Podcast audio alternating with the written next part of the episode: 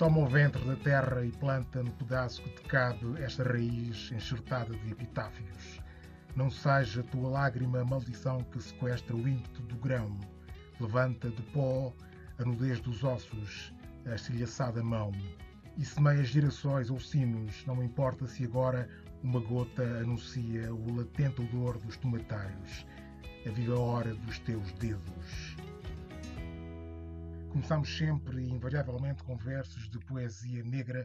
Estivemos a ouvir versos de Conceição Lima. Teresa Pina, esses versos merecem-te algum brevíssimo comentário?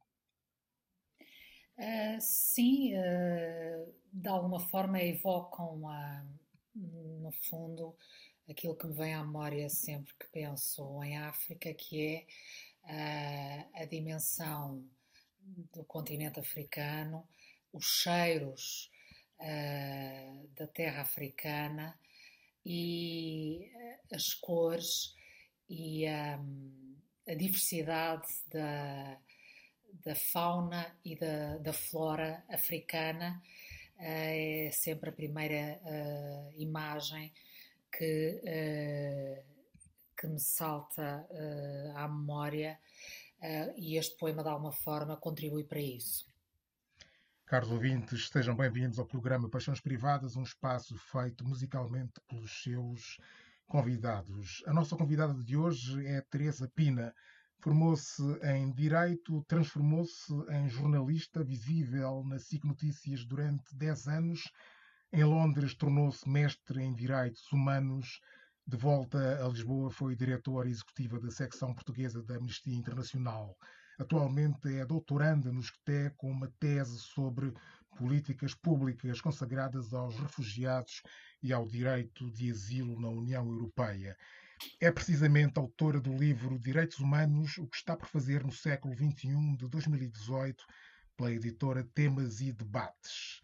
Teresa Pina, falemos, pois, de direitos humanos. A propósito da situação no Afeganistão tem-se falado bastante dos direitos humanos. Há quem entenda que os direitos humanos são uma emanação eminentemente ocidental e há quem alegue que não, que pertencem ao mundo. Afinal, os direitos humanos são um produto do Ocidente ou não? Qual foi, por exemplo, o contributo de África para a Declaração Universal dos Direitos do Homem? Uh, bom, uh, na verdade, uh, a África tem feito inúmeras, inúmeros contributos e inúmeros, inúmeras evoluções, desde logo com a, a, Carta dos Povos Africanos e tem, desse, tem de, nesse sentido contribuído para enriquecer uh, de uma forma muito uh, específica e, e muito uh, e enriquecido a título regional o, o, catálogo de direitos humanos. Na verdade, como sabemos, a formalização ou a, a a redução a escrito, digamos assim, da primeira eh, da Carta de Direitos Humanos da ONU foi, obviamente, uma obra encabeçada pelos Estados Unidos, pelos vencedores vá, da Segunda uh, Grande Guerra uh, e, uh, de alguma forma, entende-se que terá sido obra, sobretudo, desses vencidos sobre os vencedores. No entanto, lembro também que na altura havia já um movimento, enfim, precisamente por se entender que os direitos humanos são universais e respeitam a todos, uh, e não apenas ao Ocidente, uh, um reconhecimento dos, uh, da independência e dos direitos humanos, lá está, e da autodeterminação dos povos que durante séculos foram oprimidos em África, colonizados e submetidos a impérios de povos europeus. por um lado. Por outro lado, um, agora perdi um pouco o fio à meada, uh, mas o que eu uh, pretendo dizer uh, é que, um, enfim, há inúmeros sinais de que, obviamente, os povos, os direitos humanos são, obviamente, transnacionais, não conhecem fronteiras e dizem respeito, penso eu, não haverá dúvidas hoje em dia, de que são. Um, de que são universais e dizem respeito a todos os povos e devemos bater-nos, obviamente, por isso. No caso do Afeganistão, encontram-se em causa vários direitos humanos, desde logo os direitos das mulheres, mas também a liberdade de expressão, de movimentos e de criação cultural. Achas que é sustentável a médio prazo um regime como o regime talibã, sem o apoio popular e sob os holofotes do mundo, nomeadamente de entidades que vigiam o cumprimento dos direitos humanos, como a Amnistia Internacional de que foste diretora? Bom, uh, na verdade, uh, nós uh, sabemos que o Afeganistão é um país em que de tempos a tempos aflora o regime talibã com toda a sua com toda a sua força, com todas essas características que passam desde logo pela supressão desses direitos fundamentais e liberdades, de que as mulheres são uma, uma, face muito visível. Um, e,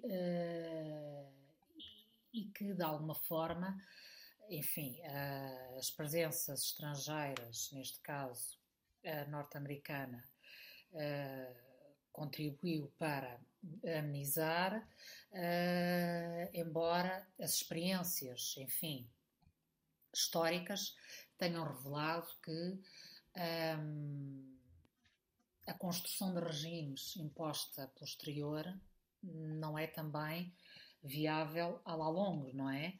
Uh, sobretudo, precisamente no Afeganistão. Uh, portanto, uh, dá que pensar exatamente se esse modus operandi é aconselhável, por um lado, por outro lado, obviamente, se esta saída, como está bom de ver, não é? Desde já pelo que aconteceu, fez algum sentido esta presença com estas características e esta saída com estas eh, características. Embora agora os Estados Unidos, obviamente, venham relembrar que a sua presença ali foi apenas, entre aspas, para controlar uh, o, terrorismo na região, a Al-Qaeda, etc, etc, etc. Enfim, são questões ultra complexas. Uh, que uh, não têm uma resposta em poucos minutos uh, e que dizem, uh, obviamente, respeito e, e, que têm, que têm uh, ramificações ancestrais, históricas, políticas e que dizem, no fundo, também respeito a toda a complexidade política, política, militar, histórica da região, não é? É difícil dar uma resposta muito, muito, muito sim, imediata sim. e muito, enfim. Sim, sim, sim, sim. Pode dizer-se que a África registrou avanços significativos no respeito pelos direitos humanos especificamente no plano político, ainda há muito por fazer nesse domínio. Continuam a haver atropelos gritantes à democracia em África, ou isso é uma mancha cada vez mais diluída na memória? Bom, uh, penso que de uma forma geral uh, uh, os, as, as, evoluções vão se fazendo, por um lado, por outro lado dessas evoluções fazem também parte, aliás, como noutros pontos do mundo, períodos de retrocesso, não é? Já vimos que a história avança uh, com uh, isto é paradoxal, mas uh, enfim, é o, que, é o que temos vindo a perceber. Avança também com retrocessos, não é? infelizmente, ou seja, não estamos sempre num progresso contínuo e a somar pontos. Basta ver, por exemplo, uh, o que aconteceu uh, na África do Sul uh, nos últimos 50 anos, coisas inimagináveis, talvez há, há 50 anos. entretanto, um regime que nos parecia atroz e terrível deu origem a uma democracia que funcionava e que de alguma forma, enfim, com todas as suas, uh, com todas as suas uh, uh, deficiências, enfim, limitações e problemas, evoluiu para um regime enfim, pelo menos sem o apartheid e sem o grau de discriminação e violência uh, que Mandela uh, viveu e contra o qual uh, se bateu de uma forma que tanto nos orgulha. mas, um, mas, enfim, agora estamos a ver que há um, recuos, que há problemas, como em todas as outras as democracias, que há de alguma forma uma saturação até dos próprios processos democráticos, que há afloramentos populistas um pouco por todas as democracias que achávamos até consolidadas noutras partes do mundo.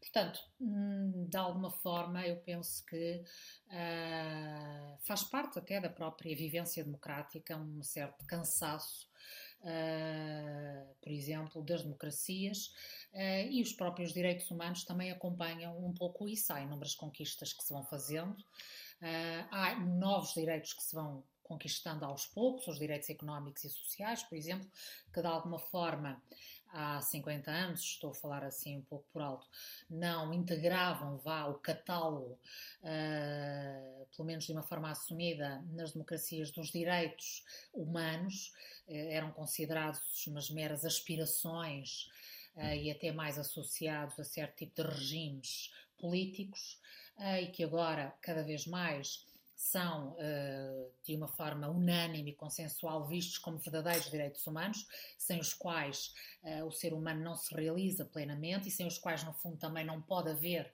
uh, a vivência dos outros direitos civis e políticos, e, portanto, eu penso que aos poucos, aos poucos, esses direitos se vão construindo todos os dias, não é? Muito bem, hoje estamos a tua primeira paixão musical, és mais uma alma rendida aos encantos mestiços do Dino de Santiago e parece que ele é também uma entusiasta dos direitos humanos, é isso?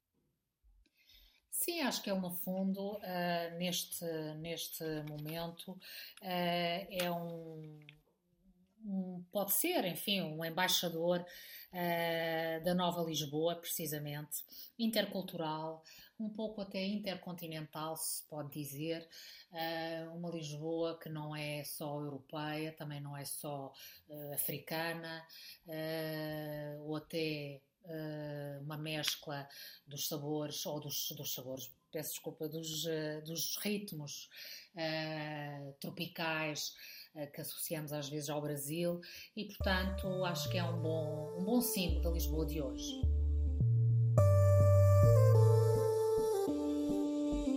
Qual é a ideia? Ei, ei. Não ouves a tua cidade a chamar por ti. Entra na zona. Ei, não digas que tens de sair para acontecer. Eu já não vou nem tentar. Se a cidade quer, deixa andar.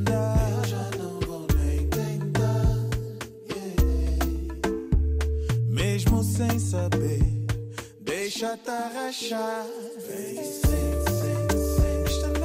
Dino de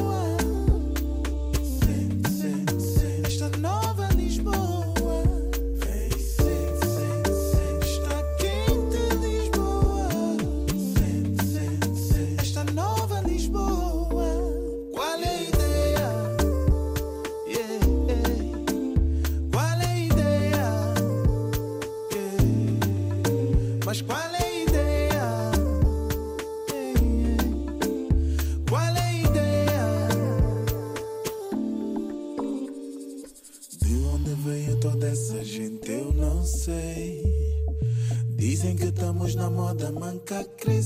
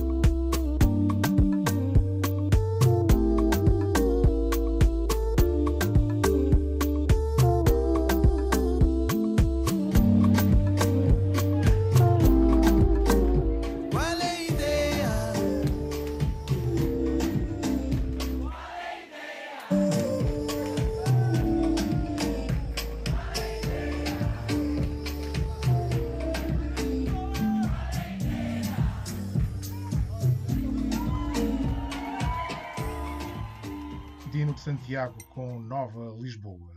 Quando, quando se observa a situação no Afeganistão e se pensa nos conflitos em África provocados pelo jihadismo islâmico, como sucede, por exemplo, em Cabo Delgado, em Moçambique, temem-se retrocessos nos avanços já registados no continente em matéria de direitos humanos.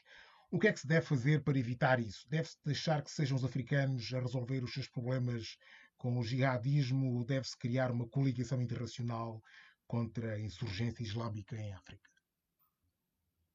Bom, o terrorismo internacional, como sabemos, é um, uma, uma violação, ou pode constituir, uh, pelos crimes a ele associados, uma, uma violação séria uh, de direitos humanos uh, e também levar à prática de crimes que estão, aliás, ou que são puníveis no âmbito, por exemplo, do Tribunal Penal Internacional. E, portanto, nesse sentido, eu penso que pode ser importante criar-se uh, uma, uma coligação ou uma força de apoio, sobretudo quando os próprios Estados não têm e podem e solicitam, nesse caso, ajuda ou colaboração de uh, ajuda internacional. Nesses casos, eu penso que é, pode ser importante, uh, desde que não andemos a invadir países. Em nome dos direitos humanos, por exemplo, como já foi feito frequentemente no passado, um, acho que uh, nessas situações limite uh, pode justificar-se esse tipo de atuação, uh, porque de facto é uma, é uma situação que pode, infelizmente, acontecer a qualquer Estado, quer na Europa, como já aconteceu, quer nos Estados Unidos, por exemplo, como uh, o 11 de setembro uh, nos mostrou, uh, quer, como agora se verifica, em vários pontos de África. Um, e, portanto, se há uma situação em que essas coligações farão sentido, embora eu não seja especialista em estratégia uh, no combate ao terrorismo de todo, uh, na minha opinião mais leiga nestas matérias, seria essa, não é? E, enfim, também não sou uh, apologista de intervenções militares uh, como leiga, porque não sou especialista uh, em terrorismo de todo, mas, enfim, diria eu que a guerra é sempre o último passo, não é? Uh, é fácil começá-las, mas difícil acabá-las, uh, e portanto é essa a minha opinião. Muito bem. Quando foste diretora da Amnistia Internacional Portuguesa, tiveste uma intervenção assinalável em defesa dos 17 de Angola e de Luati Beirão. Tem-se registado cada vez mais, entretanto, eh, manifestações de protesto em Angola, sobretudo de jovens, contra o atual governo. Como é que estamos de respeito pela liberdade de expressão, manifestação e protesto em Angola hoje? Bom, uh, por um lado, eu penso que uh, é bom uh, sinal que essa, esse espírito, esse espírito de protesto, essa vontade de e essa, e essa possibilidade de uh, se exercerem esses direitos uh, seja uh, possível e que de alguma forma exista, existam não exista um espírito repressivo tão, tão assinalável do regime como acontecia ou, ou numa escalada que se vinha verificando em Angola, como na altura as organizações internacionais verificavam, e que de alguma forma culminou, pelo menos simbolicamente, com a, a detenção desses ativistas, os 17 de Angola, eh, que depois desencadearam todo aquele processo que uh, organizações como a Amnistia Internacional na altura acompanharam. Porém, uh, verificam-se todos os dias, ou pelo menos todas as semanas, uh, episódios de confronto com as forças de segurança, episódios que não acabam da melhor forma, portanto, há ainda um longo caminho, mas as sementes, penso eu, de uh, alguma liberdade, de algum. as sementes, penso eu, ficaram, e aliás, esses ativistas pelo seu uh, papel, desde logo simbólico, mas também, infelizmente, pelo que sofreram. Uh, penso que têm estado, de resto, e são um símbolo desse tipo de lutas. Têm tido um papel também presente nessas, nessas protestos, nessas lutas pelos direitos humanos, desde logo pela liberdade de manifestação, uh, são uma voz para muitos angolanos jovens e podem ser e continuam a ser o futuro dos direitos humanos em Angola. Portanto, eu acho que, enfim, lá está. Uh, são lutas, infelizmente, que da teoria à prática levam um grande, levam muitas décadas a concretizar-se, mas as sementes estão lá. E, como em muitos países, embora as constituições, embora a própria lei sejam muitas vezes eh, bons exemplos, depois a prática é que é difícil uh, de se concretizar, não é? Ou de, de, de, constituir um bom exemplo, não é? Muito bem. Poderia, poderia julgar-se que quanto mais desenvolvidos, instruídos e ricos são os países, mais respeitadores são dos direitos humanos. Essa pode ser uma, uma, constatação aparentemente verificável na atualidade, mas nesse caso, como classificar a China, que não é propriamente um exemplo de respeito pelos direitos humanos e cada vez com maior influência em África, e os próprios Estados Unidos da América, que persistem na, na pena de morte? Bom, são de facto uh, opções políticas, porque os direitos humanos são, em, último, em última rácio, são uh, opções políticas. Ou seja, ação política, na medida em que lá está, por exemplo, como dizia há pouco, as liberdades civis e políticas, desde logo o direito à manifestação está consagrado na Constituição de Angola e, no entanto, vemos, e na altura, por exemplo, dos 17 ativistas, dos 17 de Angola, vimos que, uh, como, aliás, o regime angolano da altura invocava a Constituição para reprimir fortemente e com violência manifestações e protestos pacíficos, invocando, por exemplo, um, terrorismo, sedição, traição, etc.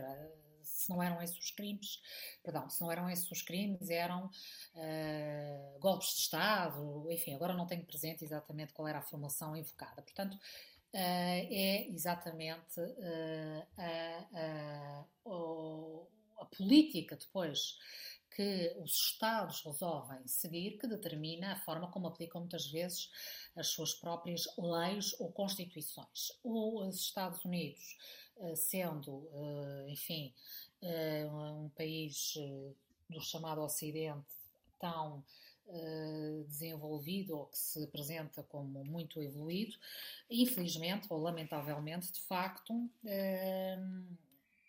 tem a pena capital, o que é, é lamentável, não é?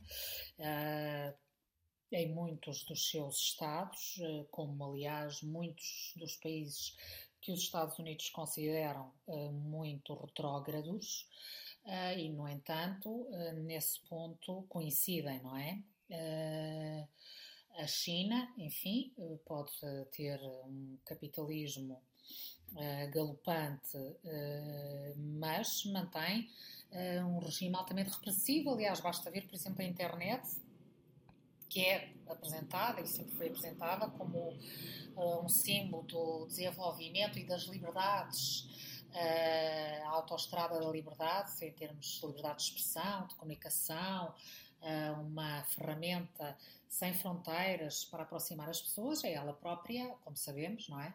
uh, ultra uh, controlada, censurada uh, e monitorizada na China pelas autoridades chinesas. portanto, cada país depois, rico ou não, ou mais desenvolvido ou não, Infelizmente, nada disso tem qualquer significado uh, em termos de direitos humanos como sabemos, não é? É como haver uma família com mais meios, não quer dizer que seja mais uh, evoluída, digamos assim, do que uma família com menos meios. Pode ter menos meios, mas ser mais sensível a certas questões, no fundo, mais uh, atenta, ter mais valores, mais princípios, no fundo, mais atenta aos direitos humanos, não é? Portanto, os meios nem sempre significam, uh, ou não, nem sempre são sinónimo de direitos humanos, de alguma forma. À partida, poder-se pensar que sim, não é? Mas não necessariamente. Muito bem, vamos ouvir a tua segunda paixão musical, voz habitual aqui no programa, muito solicitada e uma referência histórica da luta e determinação pelos direitos humanos. Nina Simone, diz-te algo essa, essa canção, diz-te algo de especial esta canção, Ain't Got No, I Got Life? Claro, acho que é uh, um símbolo da luta de Nina Simone uh, pelos direitos uh, pelos direitos civis nos Estados Unidos, na sua época, como sabemos, foi muito emblemática, como ativista que ela, que ela se tornou, em que ela se tornou, símbolo também da sua própria luta pessoal contra os seus demónios, e, e, penso que uma música que no fundo também pode simbolizar as lutas pelos direitos humanos hoje em dia, porque é de facto intemporal, como toda a sua obra fez. ain't got no home, ain't got no shoes, ain't got no money, ain't got no class, ain't got no skirts, got no sweater, ain't got no perfume, ain't got no bed, ain't got no mind, ain't got no mother, ain't got no culture, ain't got no friends, ain't got no schooling ain't got no love,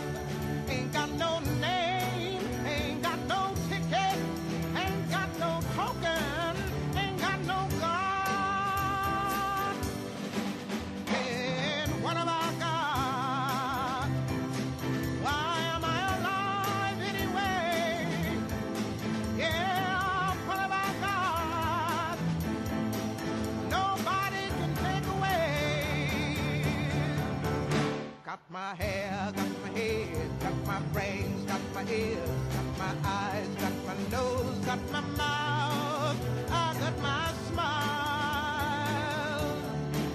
I got my tongue, got my chin, got my neck, got my boobs, got my heart,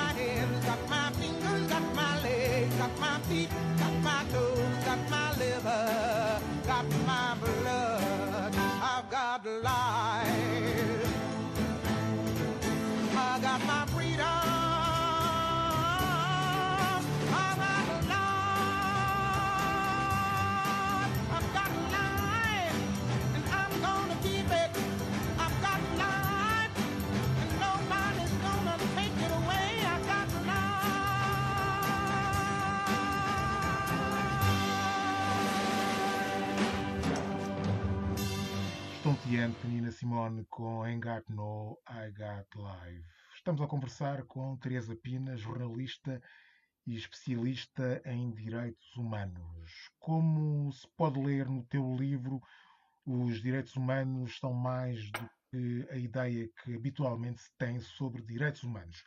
Digamos que há uma nova geração de direitos humanos, já falaste sobre isso um pouco, os direitos económicos e sociais, o direito à habitação condigna, o direito à alimentação, o direito à saúde, são direitos que os Estados são obrigados a assegurar por tratados e que coincidem com os objetivos do milénio das Nações Unidas, que visam o fim da pobreza extrema em todo o mundo. Teria cabimento considerar também o rendimento social de base como um direito humano a ser consagrado no futuro?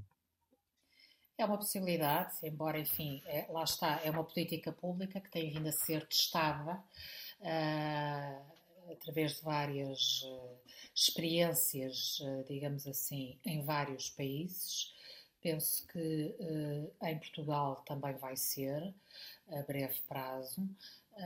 Uh, depende, há várias formulações através das quais o Estado pode uh, ou deve garantir que esses direitos económicos e sociais são garantidos. Se é através desse rendimento básico universal, se é através da garantia de que todos têm um acesso uh, uniforme, razoável, uh, sem discriminação, que aqueles que mais precisam têm mais, aqueles que menos precisam têm menos, enfim, uh, de forma equilibrada e, e enfim, não, não é balanced, mas homogénea, não é? Sem discriminação a, a esses direitos, por forma a poderem, no fundo, ter as mesmas oportunidades, uh, isso é mais ou menos indiferente. Cada Estado deve decidir, em função dos seus recursos, em função uh, também, no fundo, dos, dos governos, que podem ser um, de uma cor política ou de outra, as suas políticas públicas, mas todas elas, no fundo, é isso que os direitos humanos uh, procuram eh, garantir. Esses direitos, esses direitos a ter uma habitação condigna, a ter uh, educação, uma educação mínima que permita às pessoas uh, poderem realizar-se, poderem ter acesso a uma profissão que lhes garanta os mínimos de subsistência, cuidados de saúde, etc, etc, etc, devem um, ser consagrados e devem ser, em última análise, garantidos pelo Estado. Se é através de meios privados, se é através de meios públicos, isso é indiferente, desde que todos possam ter acesso a isso com, uh, em igualdade de circunstâncias, independentemente, no fundo, da sua uh, ascendência, da sua ascendência, da sua origem. Uh, e, e, dos seus meios, não é? Dos seus meios da riqueza pessoal. No fundo, é isso que os direitos humanos procuram garantir, uh, porque também, no fundo, isso é uma forma de permitir que depois as pessoas possam ter. Uh, condições para exercer e para se poderem realizar como pessoas e poderem exercer os outros direitos, os direitos civis e políticos, poderem votar, poderem ser cidadãos de plena uh, de plena uh, vontade e em plena, uh, com plena autonomia, poderem também exercer a sua cidadania, poderem ter uma vida política ativa, poderem, por exemplo, sei lá, ter acesso a tribunais e exercerem a sua, a sua viverem, aliás, a sua personalidade de uma forma plena. No fundo, é um pouco isso que os direitos humanos uh, hoje em dia procuram uh, concretizar. Ok, escutemos a tua terceira paixão musical, Caetano Veloso, numa incursão africana. Porquê esta canção? Porque estamos precisamente uh, num num contexto africano, porque Caetano Veloso é possivelmente um dos meus uh, artistas preferidos, porque não, uma das minhas temáticas preferidas é precisamente esta, esta mescla uh, do Brasil e de África. Uh, há uma imensa história de dor e sofrimento que representa esta esta, este cruzamento uh, da África e América, mas por outro lado há uma beleza artística uh, que ele explora, enfim, de que ele é, de que ele é fruto, ele e, uma, e todo o Brasil, não é? Mas uh, que ele explora, e esta canção é um pouco, enfim, retrata isso de alguma forma, é um símbolo disso, e, e pronto, basicamente é isso.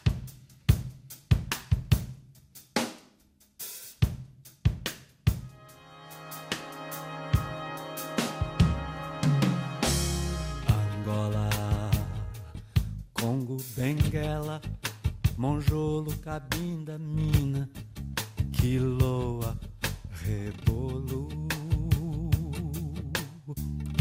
Aqui onde estão os homens, há um grande leilão. Dizem que nele há uma princesa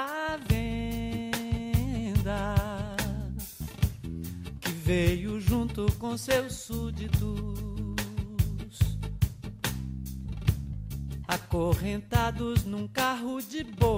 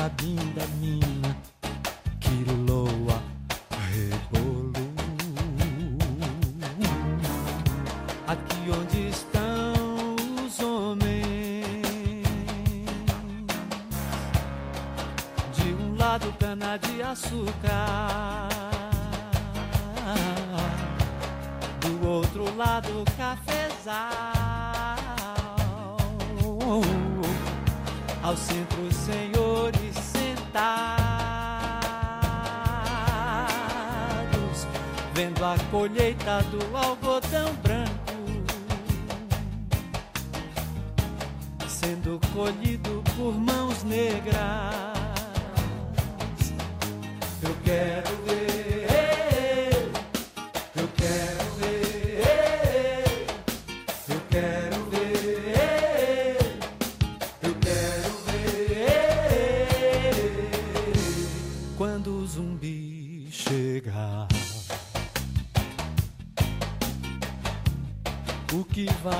acontecer? Zumbi é senhor das guerras, senhor das demandas. Quando o zumbi chega, é zumbi é quem manda. Zumbi é senhor das guerras,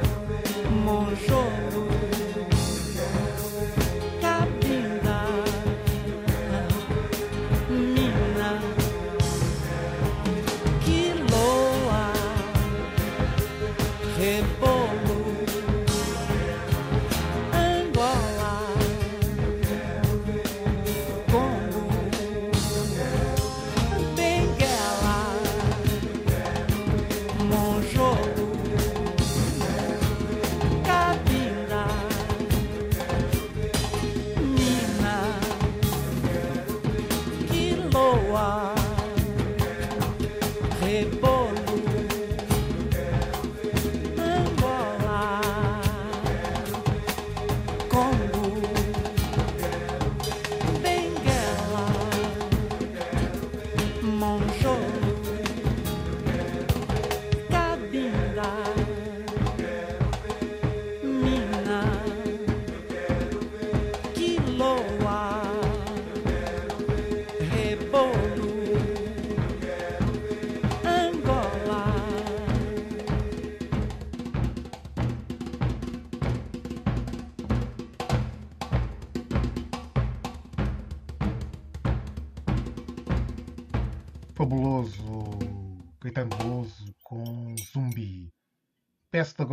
Cinco sugestões, podem ser sobre o que te aprouver, tens é que ser breve. Precisamente, uma das minhas eh, sugestões eh, é ah, uma história dos Estados Unidos, A People's History of the United States, do historiador Howard Zinn. Uh, muito rapidamente. Ele, ele apresenta essa história muito detalhadamente, em que os principais variáveis são a raça, a classe, as questões da guerra nos Estados Unidos e a partir daí estrutura a história, uma história muito detalhada, com muitos dados, uh, dos Estados Unidos. É uma visão não romantizada, uh, desde logo dos próprios heróis e das grandes figuras históricas dos Estados Unidos, contrariando aquelas visões mais patrióticas e mais, enfim, românticas, não é? Uh, das personagens históricas, dos grandes heróis e que, desde logo, lhe valeram sempre grandes críticas uh, dos presidentes, uh, por exemplo, do presidente Trump, enfim, do malogrado presidente Trump, de má memória, uh, e que é muito interessante precisamente para perceber os, a história recente dos Estados Unidos e os acontecimentos dramáticos e traumáticos que agora começam a aflorar, pelo menos para nós que vivemos fora, e, e que nos permitem perceber melhor uh, aquelas feridas primordiais em que assenta a história uh, dos Estados Unidos. Outra, outra autora também que está entre as minhas favoritas, portuguesa, por exemplo, uma boa leitura sempre, qualquer livro da Dulce Maria Cardoso. Um outro livro, uma, uma obra que eu comecei a descobrir no confinamento, uh, do romancista espanhol, poeta também, Manuel Vilas, um autor espanhol muito interessante, uh, não só porque fala de si, da sua intimidade, mas sobretudo fala de si e de Espanha ao mesmo tempo, num registro muito pessoal, sem quaisquer barreiras, muito íntimo, enfim, muito interessante, muito doloroso, mas ao mesmo tempo muito, muito uh, desconcertante. Eu que nunca costumo ler este tipo de ficção, ficção uh, autêntica, porque é sobre ele, fiquei muito, muito maravilhada. E agora, sugestões para sair de casa, uma vez que parece que o desconfinamento começa a ser definitivo. Uh, e depois, também para terminar, porque acho que já estou sem tempo, eu iria sugerir nesta linha de sair, sair de casa, passeios nos jardins de Lisboa, nos parques de Lisboa, ou, para quem não está em Lisboa, por exemplo, uh, qualquer reserva, parque natural ou qualquer reserva natural, que foi o que eu fiz durante as férias uh, de verão, uh, com, em família ou só com com os phones ou só mesmo ouvir os sons da natureza, porque Portugal tem zonas fantásticas, parques fantásticos para fazer exercício, ouvir a natureza, ouvir uma música e uh, respirar ar puro uh, e apreciar a natureza, uh, que é uma das coisas melhores que Portugal tem, além do sol e do clima, é o próprio, a própria natureza. Além das praias, claro, mas muito bem. E para terminar, ficamos com a tua última paixão musical. Levas-nos a 1985 para ouvir a banda sonora do filme África Minha, composta por John Barry. O que te leva a tal escolha? Eu sei que é, pode parecer pode parecer uh, desconcertante, mas isto foi, mas foi a banda sonora do primeiro filme de adultos, entre aspas, uh, que os meus pais me levaram a ver, uh, e foi assim a primeira, foi, tive o contacto com as primeiras imagens aéreas daquelas planícies africanas, aquelas imagens, aquelas imagens fantásticas de flamingos a voar sobre a África, sobre a, sobre a África, aquelas planícies fantásticas, aqueles lagos, grandes lagos, enfim, arrebatadoras, e foi assim o primeiro contacto, porque na altura ainda não havia os, os programas do David Attenborough, uh, só vi depois, e portanto fiquei fascinada, porque na minha ignorância não desconhecia ainda uh, a beleza de África e, e lembrei-me que associei sempre o filme e a música uh, à África. Teresa Pina, muito obrigado por ter sido convidada do Peixões Privado. Obrigada eu.